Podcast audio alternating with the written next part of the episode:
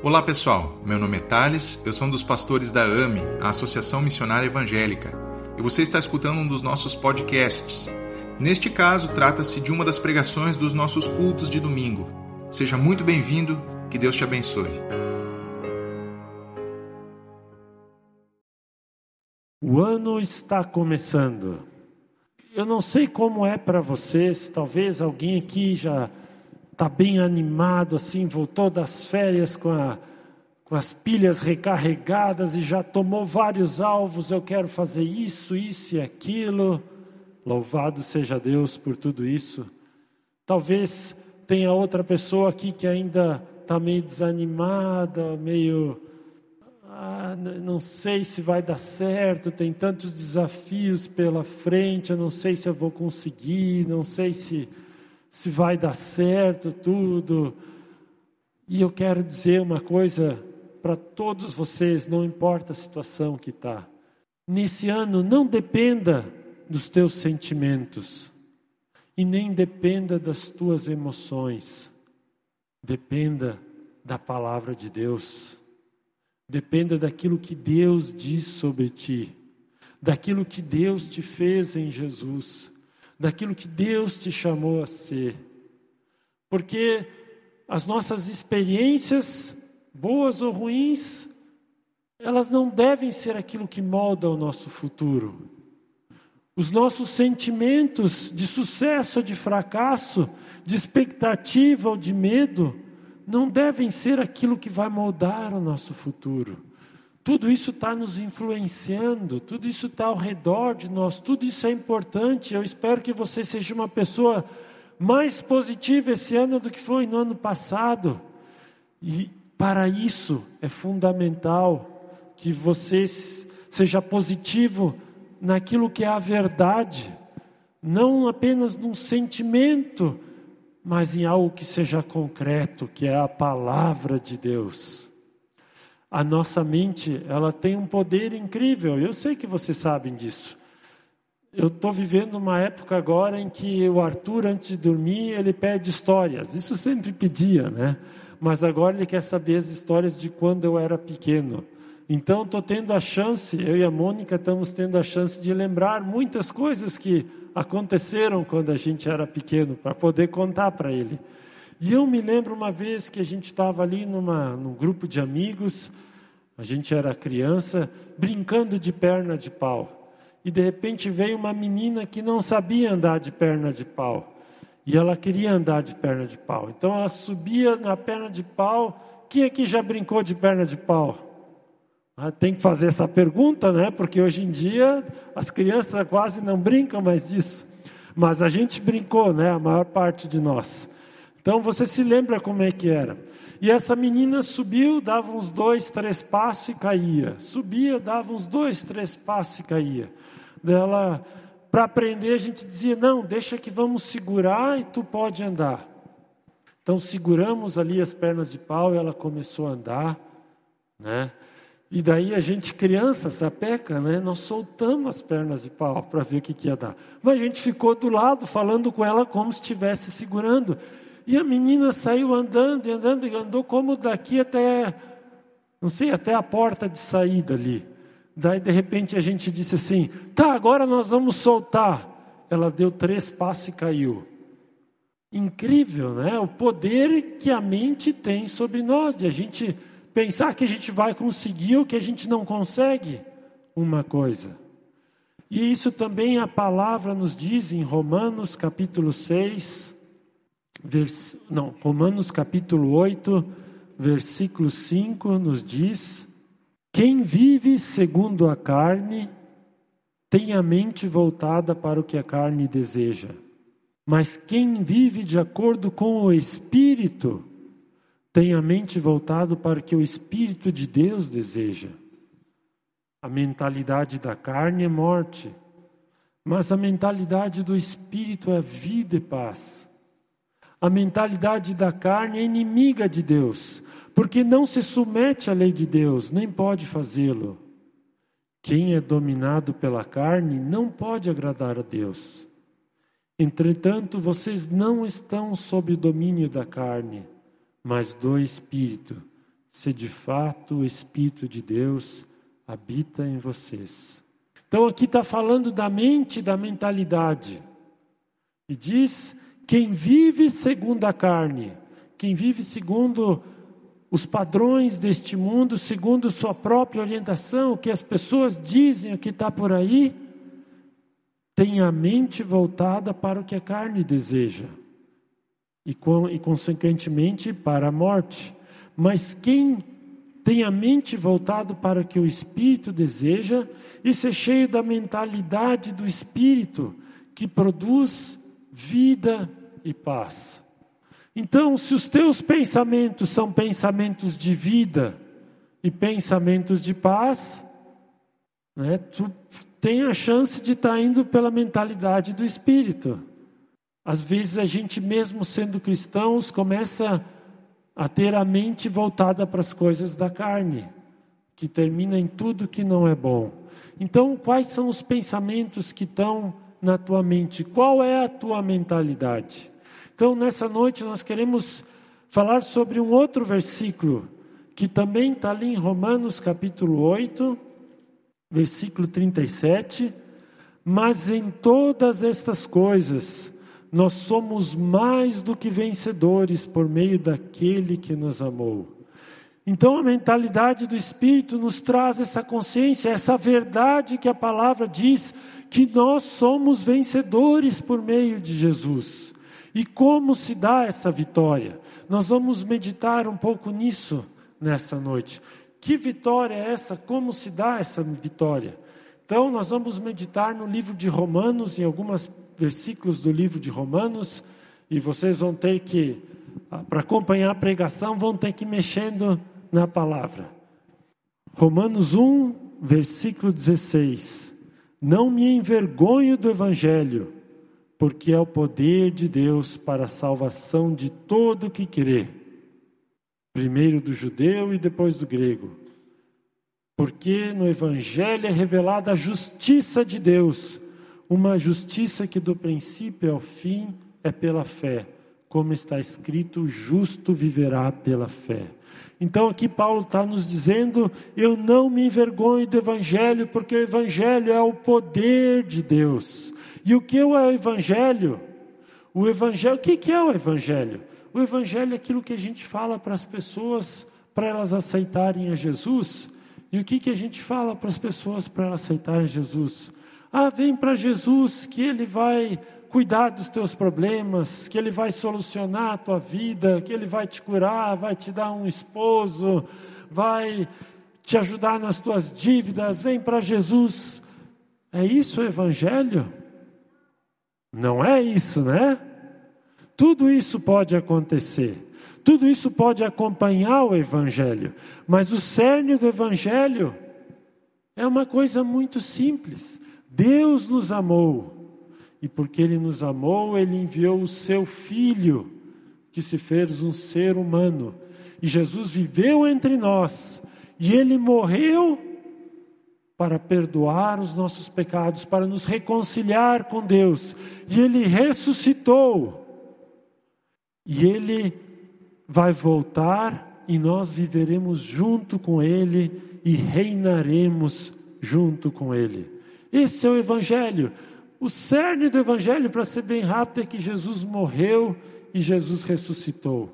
E o que o Espírito Santo vem ao pregarmos esta palavra ele faz, ele desperta a fé de que essa palavra é uma palavra viva. É claro que o evangelho não é só uma doutrina. No final do livro de Romanos, Paulo diz que quando ele pregou o evangelho, Romanos capítulo 15, versículo 16. Não me atrevo a falar de nada, exceto daquilo que Cristo realizou por meu intermédio em palavra e em ação, a fim de levar os gentios a obedecerem a Deus, pelo poder de sinais e maravilhas, e por meio do poder do Espírito de Deus. Então, Paulo está aqui falando que ele pregou o Evangelho com palavras e com ações. E esse Evangelho veio testificado pelo Espírito de Deus. Então, quando tu prega o Evangelho, que Jesus Cristo morreu por todos os pecados, que Ele ressuscitou, que Ele é o Senhor dos Senhores, que Ele tem todo o poder, isso veio acompanhado de curas, pessoas eram curadas. Veio acompanhado de libertação, pessoas eram libertadas do inimigo, veio acompanhado de reconciliação, onde pessoas viviam em inimizade. O evangelho ele vem acompanhado com um poder. Então, aonde o evangelho é pregado, coisas acontecem. E se tu falar do evangelho, não é tua responsabilidade fazer as pessoas se converterem. O poder de Deus vem e o poder de Deus começa a atuar. Então, Paulo dizia: Não me envergonho do Evangelho, porque o Evangelho é o poder de Deus. E o que, o que, que a palavra diz além disso? Qual é uma outra verdade que a palavra afirma? Romanos 3, 23. Todos pecaram e estão destituídos da glória de Deus. E Romanos 6, 23.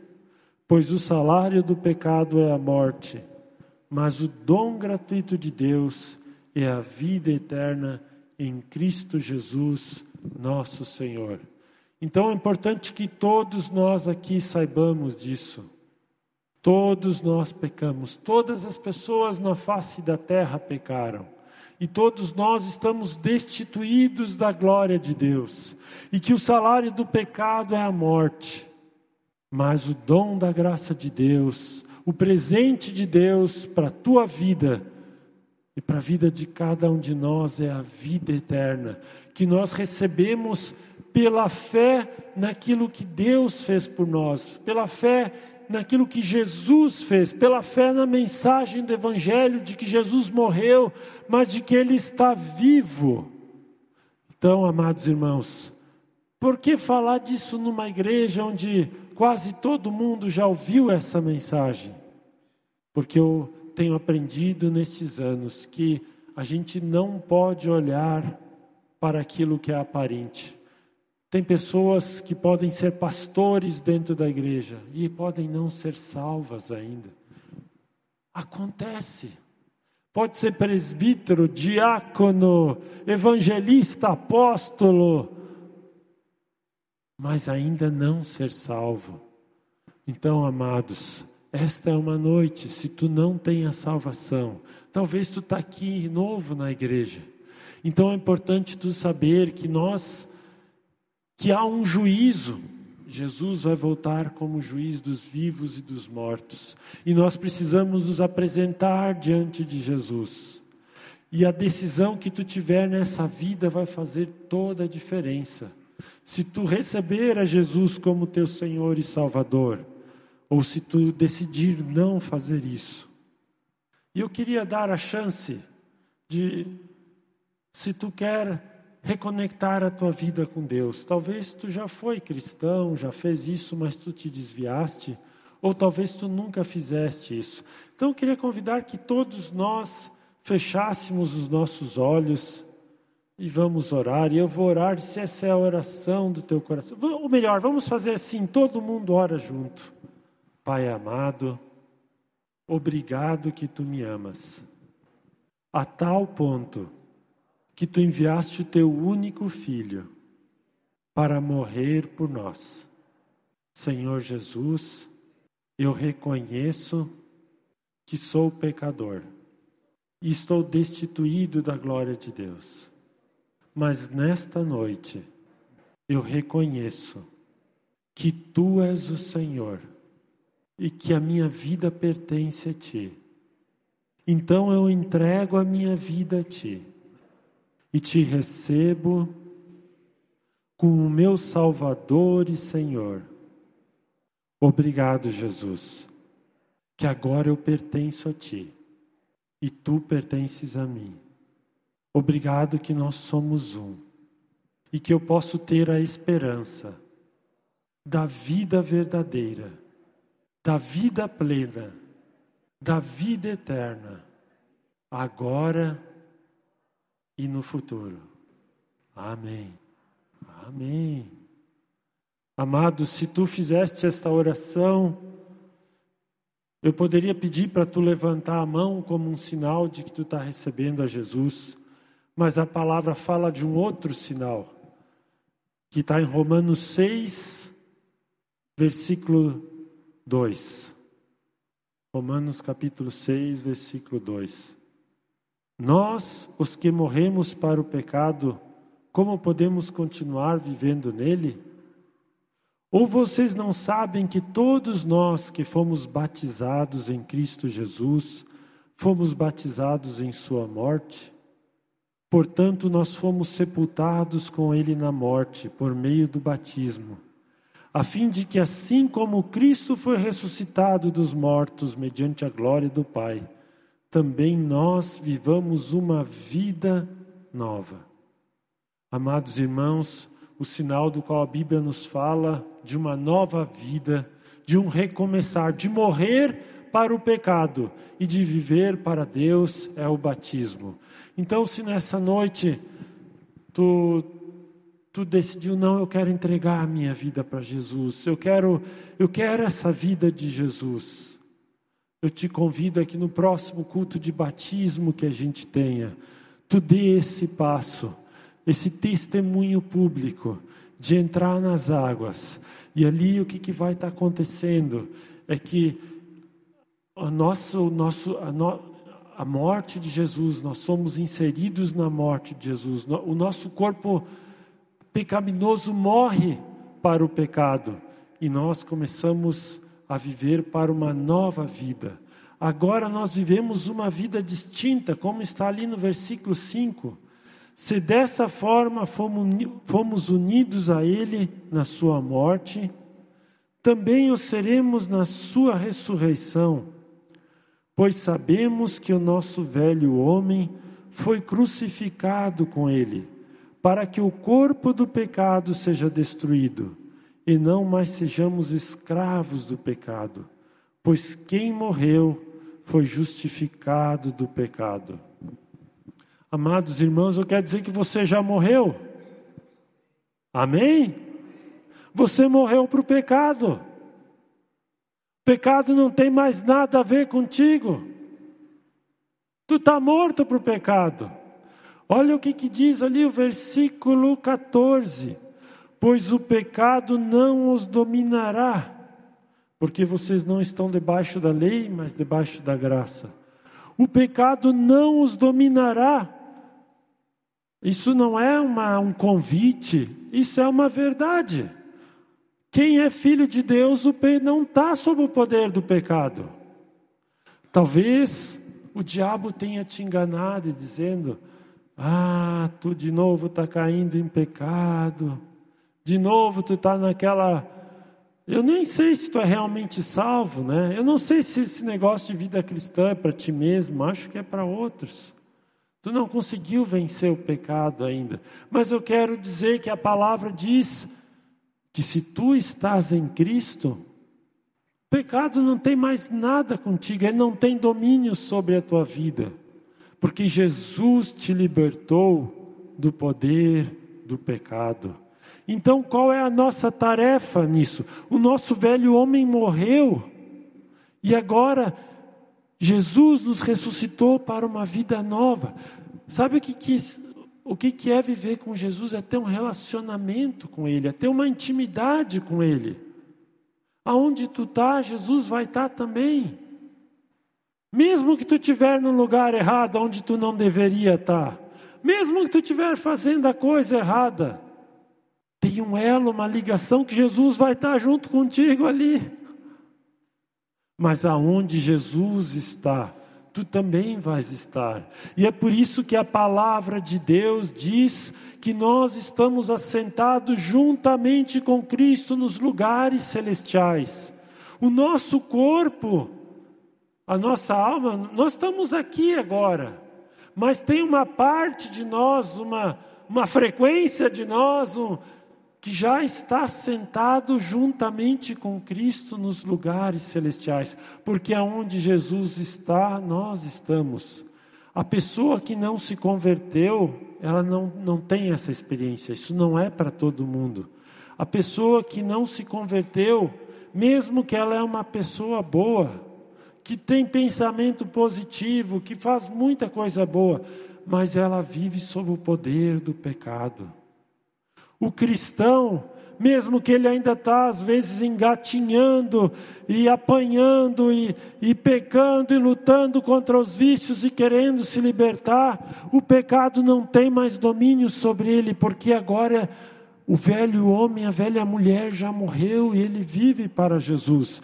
E qual é a par, nossa parte nisso? Versículo 11 diz: Considerem-se mortos para o pecado mas vivos para Deus em Cristo Jesus. Porque isto é a nossa realidade. Se tu está em Jesus, tu morreu para o pecado e agora tu está vivo para Jesus.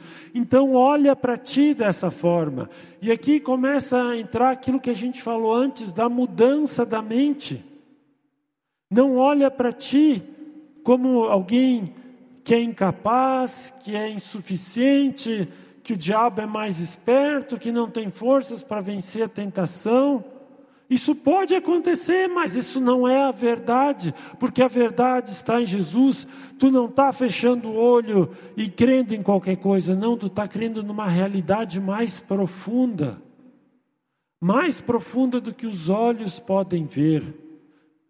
Talvez, olhando com os teus olhos naturais, tu vá dizer: ainda falta muito para ser um. Se eu me comparar com outros cristãos, ainda falta muito, mas nos olhos espirituais tu já és um vencedor, mesmo sem fazer nada, não pelo que tu fez, mas pelo que Jesus Cristo fez por ti, e porque Jesus reparte a vitória dele contigo. Versículo 12 diz: Portanto, não permitam que o pecado continue dominando o corpo mortal de vocês fazendo que obedeçam aos seus desejos. Então, aqui está aquilo que a gente pode fazer. Tu já é vencedor, tu já tem domínio sobre o pecado, então qual é a nossa parte? Não permitir que o pecado continue dominando o nosso corpo mortal. Não ofereçam os membros do corpo de vocês ao pecado como instrumentos de justiça. Antes ofereçam-se a Deus como quem voltou da morte para a vida, e ofereçam os membros do corpo de vocês a Ele, como instrumentos de justiça, pois o pecado não os dominará, porque vocês não estão debaixo da lei. Então, essa é a verdade, nós não estamos debaixo da lei, o pecado não nos.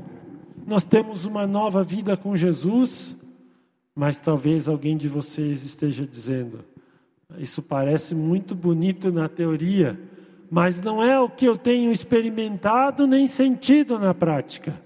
Então eu quero te convidar a abrir no próximo capítulo, capítulo 7, o versículo 15, aonde Paulo fala da sua própria experiência, de como ele mesmo experimenta isso.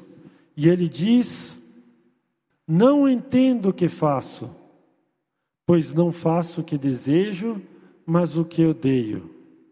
E se faço o que não desejo, admito que a lei é boa. Então Paulo está dizendo: olha, às vezes eu não me entendo a mim mesmo, eu quero fazer o bem, mas eu acabo fazendo o mal. E o que acontece quando isso, quando isso acontece? A gente às vezes começa a se sentir condenado, culpado, frustrado, desanimado. Mas ali continua dizendo, versículo 17: Nesse caso, não sou mais eu quem o faz, mas o pecado que habita em mim. Sei que nada de bom habita em mim, isto é, em minha carne. E talvez alguns aqui já estejam dizendo, viu, eu disse, eu disse que eu sou um pecador que não tem nada de bom mesmo. A palavra está dizendo, Paulo também dizia: sei que não tem nada de bom que vive em mim, eu sou um, uma coisa horrível mesmo. Mas vamos prestar atenção no que ele está dizendo. Sei, não sou mais eu quem o faz, mas o pecado que habita em mim. Sei que nada de bom habita em mim, isto é, em minha carne porque tenho o desejo de fazer o, o que é bom, mas não consigo realizá-lo. Pois o que faço não é o bem que desejo, mas o mal que não quero fazer, isso eu continue fazendo. Ora, se faço o que não quero, já não sou eu quem o faz, mas o pecado que habita em mim. Aqui está falando de um segundo elemento: tem tu, mas também tem o pecado. Tu sabe de quem é a culpa que tu faz coisa errada? É do pecado. É o pecado que habita em ti que faz, as, que faz tu pecar. Nós somos responsáveis por isso. Nós somos responsáveis pelo nosso pecado. Mas de quem tu deveria ter raiva não é de ti mesmo, não é do teu corpo, é do pecado.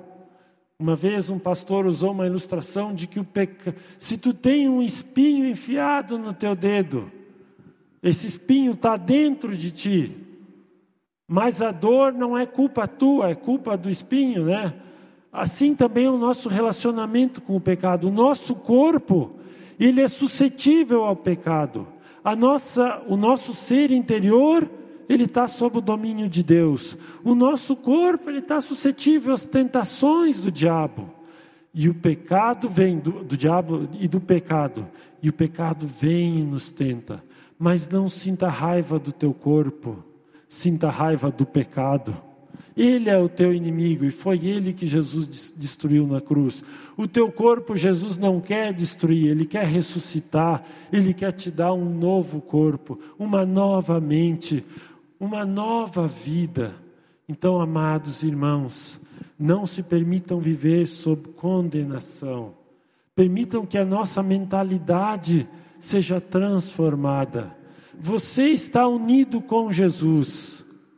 E não importa o que acontecer nesse ano, focalize os seus olhos em Jesus e Ele vai te dar a vitória. Não, não fique pensando em você mesmo, fique pensando em Jesus.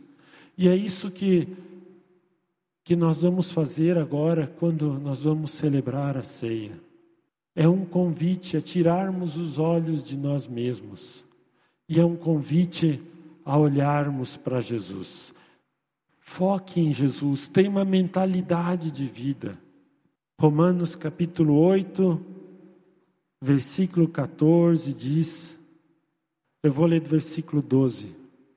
Portanto, irmãos, Portanto, irmãos, estamos em dívida não para com a carne, para vivermos sujeitos a ela. Pois se vocês viverem de acordo com a carne, morrerão. Mas se pelo Espírito fizerem morrer os atos do corpo, viverão. Porque todos os que são guiados pelo Espírito de Deus são filhos de Deus. Pois vocês não receberam um espírito que os escravize para novamente temerem mas receberam o Espírito que os torna filhos por adoção, por meio do qual clamamos Abba, Pai.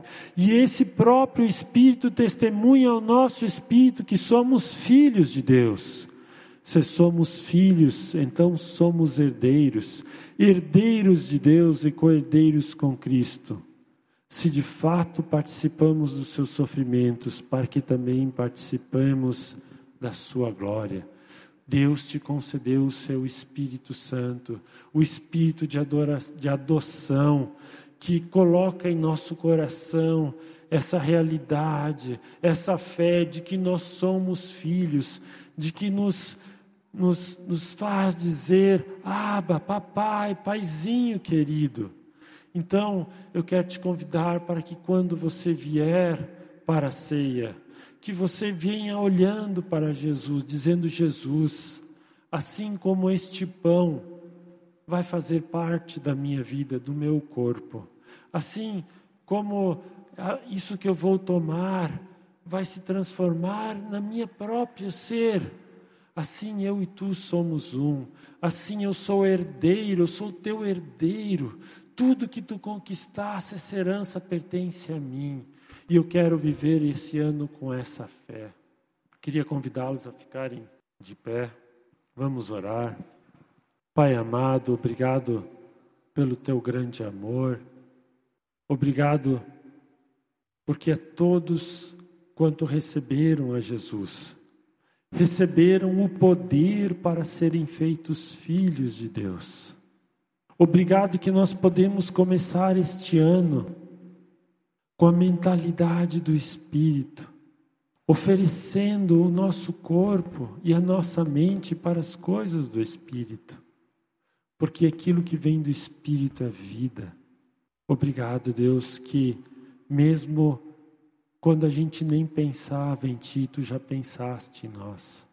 E nós te pedimos, Senhor, que ao participarmos da ceia nesta noite, possamos fazer isso com um coração grato, com um coração sincero, possamos participar da ceia compreendendo o teu grande amor, o teu sacrifício por nós, compreendendo quão precioso e quão grande é o teu amor. Ó oh, Senhor, abra os nossos olhos para compreender aquilo que Jesus fez por nós e para que nós possamos ser cheios do amor de Jesus e amar as outras pessoas com este amor que temos recebido de Jesus.